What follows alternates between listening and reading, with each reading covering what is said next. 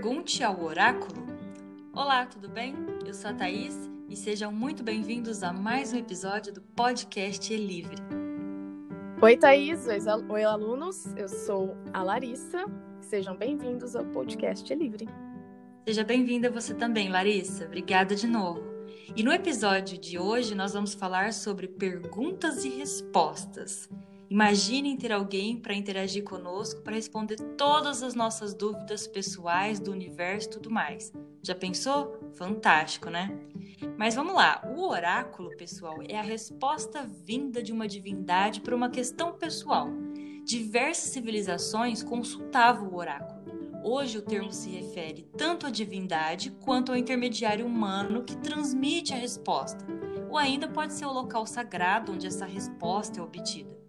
Além disso, o oráculo de Delfos era o mais importante centro religioso da Grécia Antiga.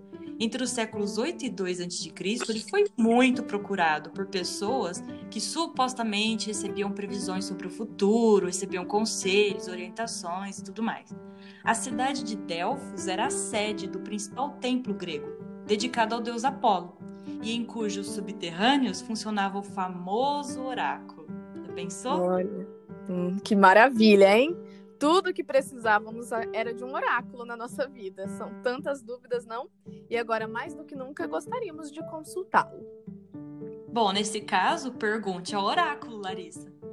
Ok, então, vamos lá. Vou falar bem solenemente porque o momento exige. Ó oh, grandioso oráculo do saber, diga-me, o que devo fazer diante da barulheira do mundo, da turbulência da vida atual? Grandiosa jovem professora de português. Hoje vim preparado para respostas sobre o uso da língua. No entanto, não deixarei sua inquietação no ar. Diante da barulheira do mundo, silêncio. Afaste-se das preocupações e da ansiedade e procure ouvir sua voz interior. Uau! Nossa, é isso mesmo, voz interior. Vou anotar aqui, oráculo. Ah, gente, eu também quero. É minha vez agora, vai pergunta sobre o uso da língua, certo?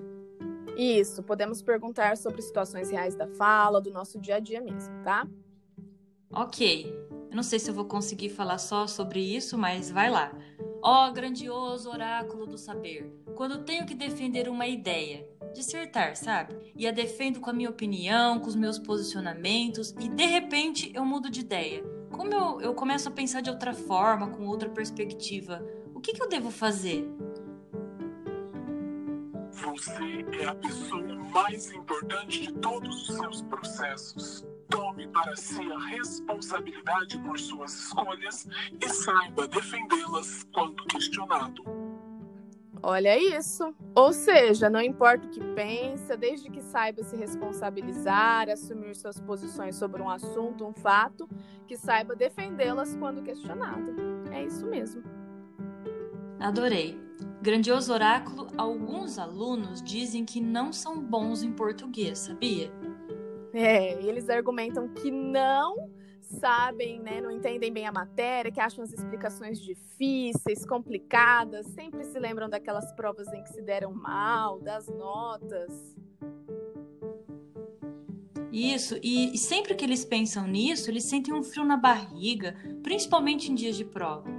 Eles devem se lembrar sempre dessas dificuldades com essa matéria? Será que isso vai acompanhá-los e perturbá-los a vida inteira?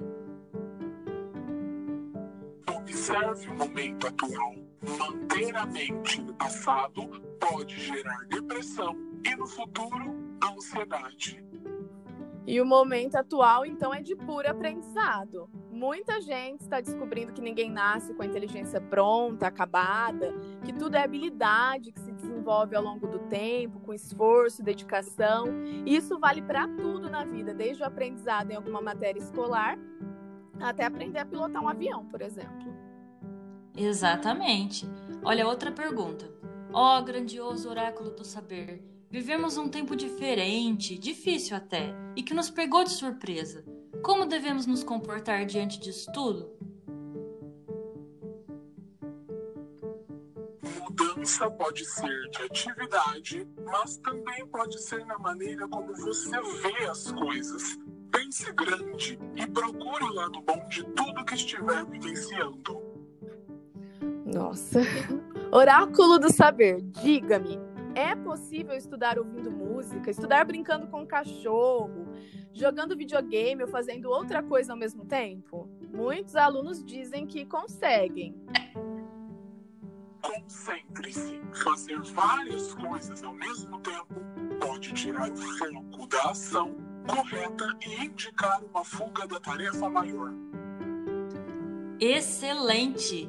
Com o tempo, a gente aprende que concentração é também uma habilidade que se conquista com o tempo. E quando a gente faz algo concentrado, as chances de cometer erros são bem menores, gente, acredita. gente, eu adorei tudo isso. Excelentes dicas. Por fim, grandioso oráculo, deixe uma mensagem grandiosa também para fechar esse episódio com a chave de ouro acontece no tempo correto. Há tempo para plantar, para cuidar e para colher. Esteja inteiro em cada uma das etapas e saiba guardar o tempo propício. Adorei! A propósito, Thaís, vou aproveitar aqui e lançar três perguntinhas para os ouvintes, ok? Vamos lá. Bora lá. Primeira perguntinha. Nessa última sabedoria do oráculo, o que, que significa guardar o tempo propício? O que, que ele está querendo dizer com isso? Expliquem. Na segunda orientação, o que, que ele quer dizer com fazer várias coisas ao mesmo tempo pode tirar o foco da ação correta e indicar uma fuga da tarefa maior? Que tarefa maior é essa? Isso poderia ser uma metáfora, um modo de falar para querer dizer outra coisa? Expliquem isso também.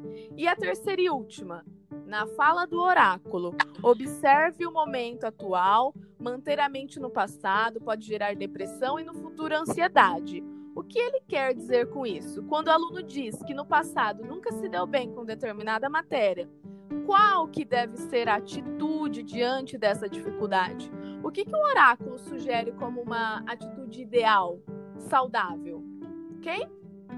Muitas reflexões hoje, hein? Gostei. E se alguém tiver mais alguma pergunta, por favor, mande para nós para a gente perguntar para o oráculo. Um abraço a todos. Obrigada novamente, Larissa. E até o próximo podcast é livre. Tchau. Eu que agradeço, Thaís. Até o próximo, pessoal. Tchau, tchau.